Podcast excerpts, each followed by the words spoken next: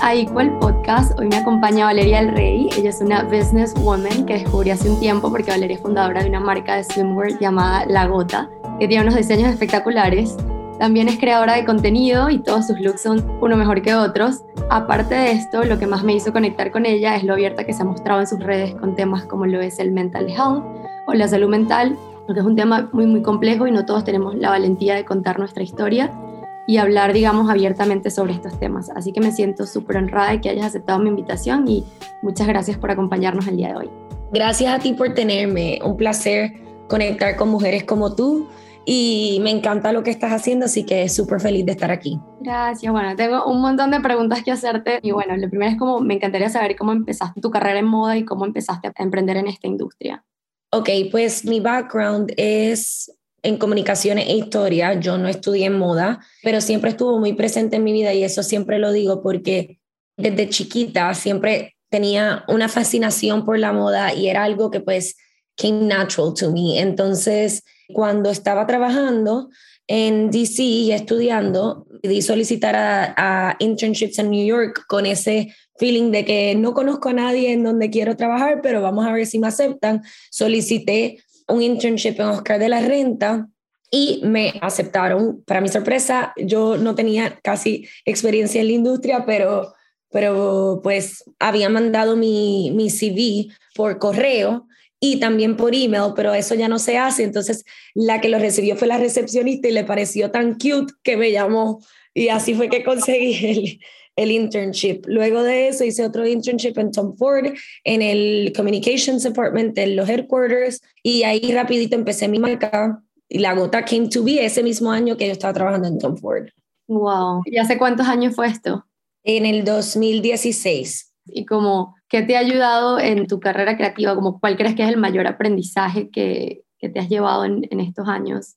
Pues mira, creo que lo más importante es que a veces uno se encuentra en situaciones durante su emprendimiento que uno piensa que no tienen solución, ahí vienen como que los problemas y los obstáculos de salud mental que vienen a challenge you, que son, tú sabes, estas ansiedades, depresión, cuando tú estás em, emprendiendo, tú tienes una inversión que es tuya, que tú estás preocupado, de dinero de otro, dependiendo de dónde estés sacándolo, pero uno se siente muy responsable, tú eres responsable de ese, como quien dice, de ese bebé que es esa compañía. Entonces, mi mayor lección ha sido que me tengo que, tengo que confiar en mí misma y tengo que dejar que las cosas pasen, aunque no sean cosas que quiero que necesariamente pasen, porque esos errores eventualmente se convierten en lecciones y esos errores son clave para uno también test, como que poner a prueba tu carácter y si de verdad tú eres un emprendedor, o sea, es difícil, pero al final del día todo termina resolucionándose como uno pensó. Entonces, entonces sí, creo que ha sido en confiar en mí misma. El punto de, todo eso es que creo que mi biggest lesson ha sido confiar en, ti, en tu instinto y en las decisiones que has tomado. Y el otro día estaba conversando con una amiga y estábamos hablando de eso porque yo estoy también en, en, fashion design y ella está en diseño de interiores y es como lo que tú dices, tu bebé y también es como mostrarte al mundo, porque son tus ideas, tu creatividad, y después dices, ¿y si no le gusta? ¿Y si no se vende? ¿Y si tiene mal reviews? No es como de repente una carrera que es de banking o algo que haces repetitivo, sino tu creatividad y todo lo que, tu proceso creativo que es como... Si algo, si algo te sirve, te voy a dar un consejo, que yo tengo una amiga que tenemos gustos totalmente diferentes. Ella, te estoy diciendo, ella se viste de una manera y yo me he visto de otra, nos gustan las, o sea, somos, bueno, mundos aparte. Y algo que siempre me ayuda y ella siempre me lo dice es, no te preocupes porque si no le gusta a alguien como tú, le va a gustar a alguien como a mí, porque a mí no me gusta nada de lo que ella se pone y viceversa. Así que siempre hay alguien out there que está alineado con lo que tú estás diseñando y creando. Entonces yo creo que al principio yo me sentía así, pero fue, después lo vi desde esa perspectiva. O sea, al final del día, eh, beauty is in the eye of the beholder. Entonces tienes que pensar de esa manera y creo que te quita mucho peso de encima y te va a ayudar mucho en el proceso creativo y te va a dejar ser. Sí, no, no, es así. Y de repente, ¿cómo crees tú que es la mejor forma de, de empezar? O sea, que, porque a veces uno de eso se pone excusas, y como dices, hay que confiar en lo que tú haces, en lo que tú crees, pero ¿qué consejo tienes para una persona que está empezando y que, bueno, que quiere igual iniciarse en esta industria? Bueno, yo pienso que lo más importante es, uno, dependiendo de lo que estás haciendo, si quieres emprender, yo pienso que hoy en día, o sea, hay espacio para marcas nuevas, pero uno tiene que emprender con responsabilidad. Siento que yo he visto mucho emprendimiento irresponsable, a eso me refiero. De antemano, saber lo que conlleva, que tú no solo vas a, sabes, tú tienes que ser responsable de tu negocio, crear un business strategy, un plan. Tú tienes que, de alguna manera u otra, entender que es mucho más complicado de lo que uno piensa. Entonces muchas veces todo el mundo se queda en ese fear y en ese miedo del qué dirán, pero eso doesn't even scratch the surface de cuán complejo es. Entonces, siento que esa parte, yo siempre le digo a todo el mundo, cuando estés empezando un negocio, búscate un psicólogo, porque así tú tienes alguien que te vaya trabajando esa parte tuya, esa parte interna, o un terapista o lo que uno quiera, porque tú vas trabajando esa seguridad, tú te vas fortaleciendo como emprendedor, tú te vas formando como líder, porque al final del día eso es lo que tú te vas a convertir en un líder dentro de tu negocio. Eventualmente tendrás empleados y pues así será. Pero mientras vas trabajando esa parte, que esa parte yo creo que es lo que tú te mencionas, que es ese que dirán, este, el, ay, si no les gusta, el self-doubt. Esa parte se trabaja así. La parte de, yo estoy hablando de emprender con responsabilidad, es tú crear un negocio que tú digas, de aquí a X años, esto, va, esto todavía va a existir y porque este es mi plan y estar muy organizado y tener una base, asesorarte con personas que ya hayan hecho esto antes y siempre buscar ayuda. O sea, yo no sé por qué cuando uno está emprendiendo al principio, yo pequé de esto también. Yo comencé y era, ay, no le puedo preguntar porque vas a pensar que yo no sé lo que yo estoy haciendo. No, pregunta. Si conoces a alguien que lo hizo, pregunta. Porque para eso están las personas. Si no te quieren contestar, no importa, tú trataste, pero siempre pregunta porque uno se queda en esas dudas y comete errores después bobos que no son necesarios porque me pasó y si, hubiese, me hubiese asesorado de una mejor manera, estuviese en otro lugar. Y hasta el día de hoy me va muy bien. La gota ha tenido amazing press coverage. Nosotros hemos estado en Forbes, en Vogue US, en InStyle. De, nosotros hemos vendido con retailers como Victoria's Secret, en Maison de Mode. Eh, tú sabes, hemos tenido muchos partnerships y hemos sido muy afortunados, pero a la misma vez siempre digo, uno tiene que entender que es algo serio y que solo porque, imagínate, tú te estás sintiendo responsable de que es algo que tú estás creando. Imagínate cuando tengas empleados, son personas que tú le tienes que pagar su salario. Tú sabes, tú tienes que emprender con un bigger picture. Ese es mi, mi mejor consejo y no es imposible. La clave es tener disciplina. Sí, lo que estabas diciendo, y lo había notado acá porque yo empecé terapia hace, no sé, en enero de todas mis amigas empezaron a, empezó, una empezó terapia, la segunda empezó terapia, la tercera, y ya llegaban hablando maravillas de Johnny, su psicólogo, y Johnny esto y Johnny aquello, y dije, bueno, otra amiga me recomendó un psicólogo, y empecé a ir a terapia, y fue como un antes y después, porque lo que dices, desde que empiezas a trabajar en ti misma, en tu seguridad, y de repente uno se hace tantas, tiene tantas preguntas, que dices de dónde viene y tú solo no puedes como que encontrar esas respuestas hasta que tienes como que esa ayuda de una persona que, que lo estudió y que va a saber con base de dónde vienen todos tus, tus issues. Y cambió totalmente, o sea, lo que te digo, la seguridad, el worth que uno mismo se da al, al valor. Totalmente. No, sí, este, como te dije, o sea, al final del día tienes que pensar que la persona que tú look up to, que ya tuviste, que está en haciendo cosas que tú quisieras estar haciendo, pasó por esas inseguridades, pasó por esos obstáculos, vamos a llamarle, y los trabajó. Por eso está donde tiene que estar. Entonces, yo creo que al final del día, de verdad, yo lo escuchaba muchos años y siento que me entraba por un oído y me salía por el otro, pero el trabajo empieza interno. Y ahí es que tú te vas a dar cuenta que tú atacando esos patrones negativos que uno tiene en distintas conductas, esos patrones te limitan. Entonces tú al trabajarlos vas a ser mucho más fuerte para entonces poder desarrollar esa empresa que como te digo, yo le llamo el bebé porque un bebé necesita tener una madre, o sea, una CEO que pueda, tú sabes, depender de. Y tú le tienes que dar todo, igual que un bebé no te deja dormir, te saca toda la energía, tú sabes. Entonces, creo que es importante darse cuenta de eso, de que tú te tienes que cuidar a ti misma, tienes que descansar, tienes que leer, tienes que hablar con otras personas, tienes que estar segura, tienes que preguntar, tienes que fallar, tienes que cometer errores para poder darle lo mejor a tu compañía. Claro, y quería igual preguntarte cómo empezó tu journey o cómo se empezó a ver afectado tu mental health o cuándo empezaste a darte cuenta y, que comenzaste a hablar de estos temas en tus redes. Mira, pues yo desde, desde mis papás son divorciados y mis papás siempre, dale gracias a Dios, fueron muy creyentes de ayuda. So, desde que yo era muy pequeña, a mí me llevaban una vez en semana, era la única niña de mis amigas que me llevaba a un psicólogo. Y yo nunca le asocié con algo malo porque al revés, mi experiencia era muy buena. Y siempre fue como algo que yo tenía de support que me ayudaba en la escuela, si me iba mal en las notas y así pues poco a poco eso creció, yo crecí con eso. Entonces, durante la pandemia, yo creo que muchos nos vimos afectados con lo del tema de salud mental y yo no me daba cuenta, pero yo te puedo decir a ciencia cierta que yo estaba deprimida y ya yo, no estaba buscando ayuda, pero era como era la pandemia, no, no sabía ni por dónde empezar, no tenía una psicóloga para ese entonces. Entonces, una amiga me presentó con la alternativa de una psicóloga virtual y como quiera, yo no estaba muy convencida. Cuando uno no está bien, pues uno no está bien. Entonces, yo quise comenzar a comunicar eso en mis redes después de que yo me sentí que yo había pasado lo peor.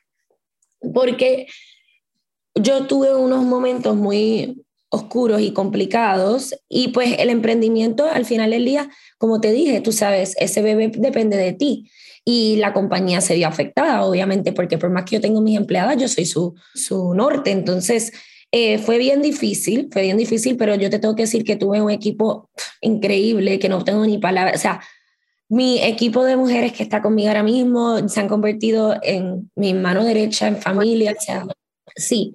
Y yo vi también, fue bueno porque yo vi también ciertas características dentro de ellas que les tomaron roles que no les correspondían, que tuvieron que asumir. Y también las challenge y, aprendieron muchísimo y ahora creo que somos un equipo más fuerte y en el momento que alguna pase por algo, todas vamos a estar ahí. Porque creo que se ha convertido en esa dinámica. Cuando tú tienes un startup, tú sabes, es un equipo pequeño y es un núcleo fuerte. Obviamente se mantiene la formalidad de que yo soy su jefa, pero sí hay una parte de que hay un, un, cariño y uno desde que ve a la compañía crecer va poco a poco y los logros son mejores y tú sabes, eh, uno está ahí pues en ese journey juntas y pues se siente muy bien. Entonces tuve la bendición de tener ese equipo, pero la verdad, lo que me hizo querer hablarlo en las redes, yo sentía que no estaba conectando con las personas a mis alrededores. Y yo sentía que yo quería comunicar esto, pero no solo, fíjate, no solo para bring awareness, ahí vino eso de segundo, era porque yo quería ver si habían otras mujeres en una situación similar que yo pudiese hablar con y ver que estuviesen emprendiendo y poder hablar cinco minutos, porque casi todas mis amistades no me entendían, mi mamá, mi papá, por más que me apoyaban, pero no me entendían. Entonces yo no me sentía entendida. Y de verdad que como te estaba diciendo, para mí Instagram se convirtió en un tool súper bonito después de que yo me abrí y sentí que fui yo. Cuando yo dije mi historia, cuando yo dije, mira, yo estoy, tuve una depresión, estoy haciendo este proceso, se llama TMS, estoy tomando un antidepresivo. Y la cantidad de personas que he conocido a raíz de eso han sido personas muy valiosas y muy clave en mi proceso de sanación. Igualmente con mi grupo de, de amigas y creo que de repente teníamos una conexión y que bueno, somos amigas, nos vemos, salimos y llegó un momento que también de, de, un sábado en la noche que empezamos a hablar y dijimos, a mí me pasa esto y yo sufro de esto y yo también sufro de esto. Y fue como rompimos el hielo y cuando te muestras vulnerable con las personas es cuando realmente creas esa conexión. Pero viste, qué bueno, qué suerte que tuviste que tu amiga te entendieron, porque yo siento que mi situación fue diferente. Mis amigas no me entendieron y yo siento que yo siempre he sido bien abierta de esto y era como que, pues, es que hay algo mal en ti o there's something wrong with you. Ese como que, no es, maybe no lo decían de esa manera, pero yo no me sentía que me entendían. Entonces yo me sentía muy sola.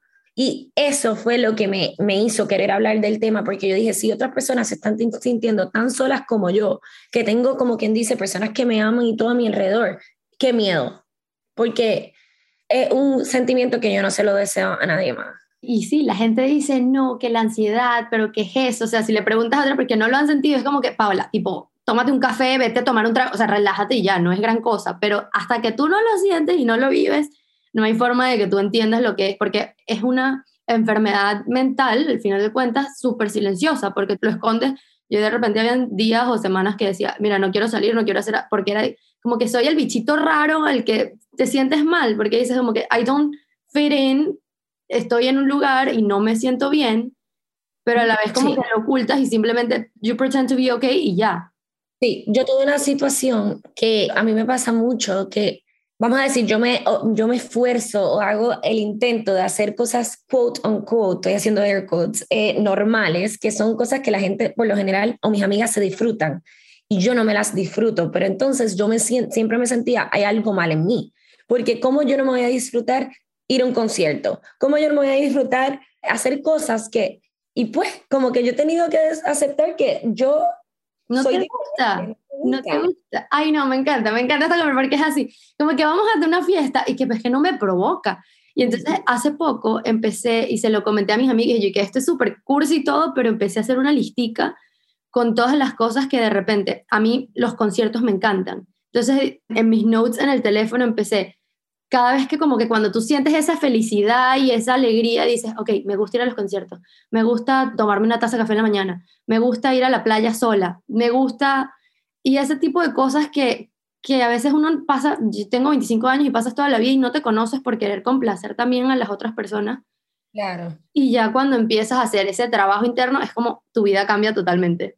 Sí, pero tú sabes que el otro día una amiga me dijo, ah, y no tienes miedo de convertirte en ego, como que en ser demasiado egoísta, porque entonces te estás enfocando en lo que tú quieres hacer. Y yo le dije que no, porque solo porque no estoy people pleasing anymore, estoy tratando de, de protegerme y sentirme cómoda. Entonces, sí, obviamente llega un momento que tú tienes que compromise y tienes que hacer cosas por los demás, pero no necesariamente, o sea, si yo no quiero salir a una fiesta o ir a un lugar con mi amiga, porque no quiero, porque prefiero quedarme en mi casa, porque siento que necesito recargar energía, está bien. Entonces creo que siempre hay que estar con esa convicción y fuerte, porque me dolió escuchar de una amiga, ah, no te vas a convertir en muy egoísta. Y yo en mi mente dije, egoísta, ¿por qué? O sea, porque estoy escuchando mi cuerpo y escuchando lo que yo necesito. Al final del día, yo soy la que he dado un cambio que mi esposo me dijo el otro día, me dijo, estoy tan orgulloso de ti. Si tú me hubieses visto, en, yo no he cumplido ni un año, yo no me paraba, habían semanas que yo no me paraba de mi cama. Eh, habían semanas, yo creo que yo nunca ni he dicho esto, pero que yo no salía de mi casa día a día y yo me ponía a beber desde las 10 de la mañana hasta que él llegara del trabajo llorando, deprimida, sin poder pararme de la cama. O sea, como que yo la tuve muy fea y también yo estaba pasando por una situación familiar que pues fue bien difícil, que eso también como que le sumó, pero yo no le veía el punto absolutamente nada, ni a la comida, yo no me emocionaba por nada. Tú yo comía para sobrevivir, yo simplemente estaba ahí, presente, pero no estaba.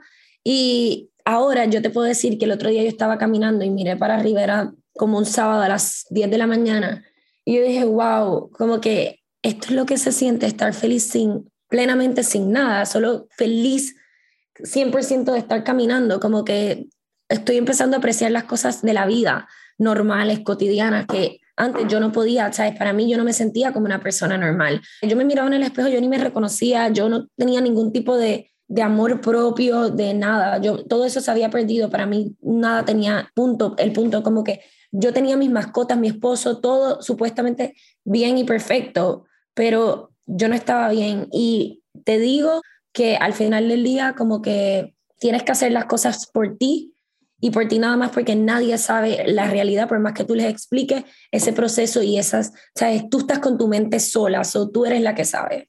Claro, ¿no? Y, y al final de todo, bueno, ya cuando pasa, lo único que yo digo es agradecer, porque si no hubieses tenido ese awakening moment, estarías donde estabas hace un año.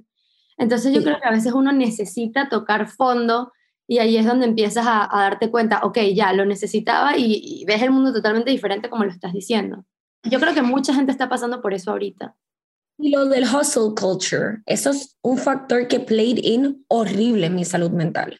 O sea, todo lo que tiene que ver con el hustle culture, que es haz más, haz más, porque mira, sabes, como que you have to hustle. Y si no, sabes, si no estás hustling, como que that really me afectó porque yo siempre he sido una persona muy driven, entonces imagínate, ya de por sí quería lograr todas estas cosas, plus con esa presión por encima, se convirtió en una bomba atómica. Total. Ay, no, bueno, gracias por compartir todo, porque así uno diga, esto es una conversación normal que estamos teniendo, porque ya yo tenía aquí alguien preguntitas escritas y ya se me fue.